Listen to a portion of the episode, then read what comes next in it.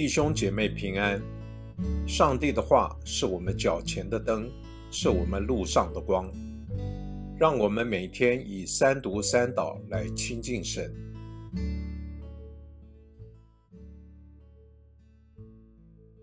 一月八日，星期一，创世纪十七章一节到十三节。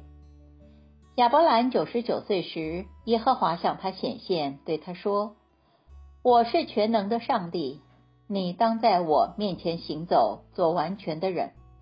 我要与你立约，使你的后裔极其繁多。亚伯兰脸伏于地，上帝又对他说：“看哪，这就是我与你立的约。你要成为多国的父。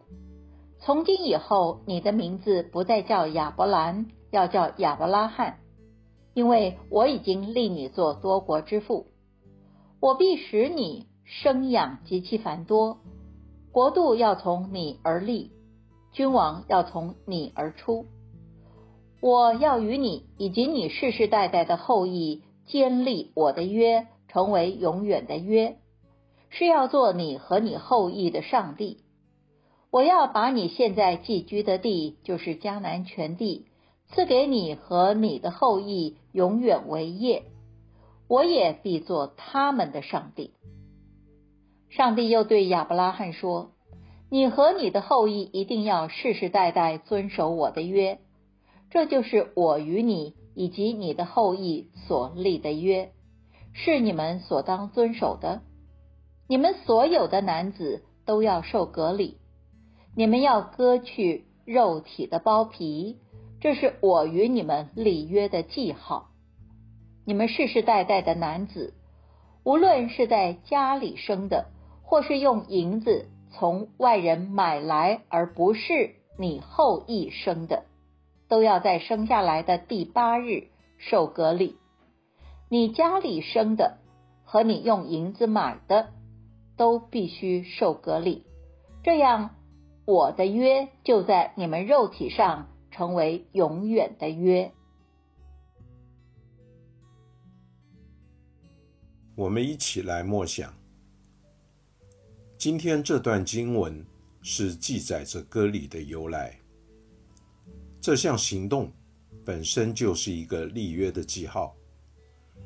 上帝要亚伯拉罕不要忘记上帝答应要给他的丰富礼物，同时也要亚伯拉罕，你当在我面前行走，做完全的人。所以，当割礼在人身上留下了不可逆转的痕迹时，就是要表明亚伯拉罕与上帝之间有一层盟约的关系。即使亚伯拉罕会忘记他立约的身份，但是上帝对他的应许却是永远有效。上帝不会忘记他自己的承诺，他为要守信。付出极大的代价挽回失信的一方，在旧约的记载中，先民与上主互动的事迹，往往是一种所谓新约前的教育，帮助我们明白上主的恩典，在历史的长河中显得何等长阔高深。你记得你立约时的身份吗？请回想，你是何时以及如何与上主立约的？可有印象深刻的记号吗？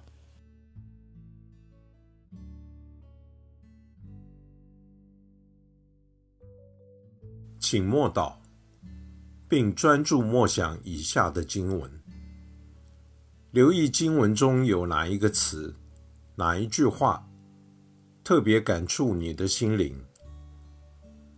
请就此领悟，以祈祷来回应，并建议将心得记下。创世纪十七章七节：我要与你以及你世世代代的后裔坚立我的约，成为永远的约，是要做你和你后裔的上帝。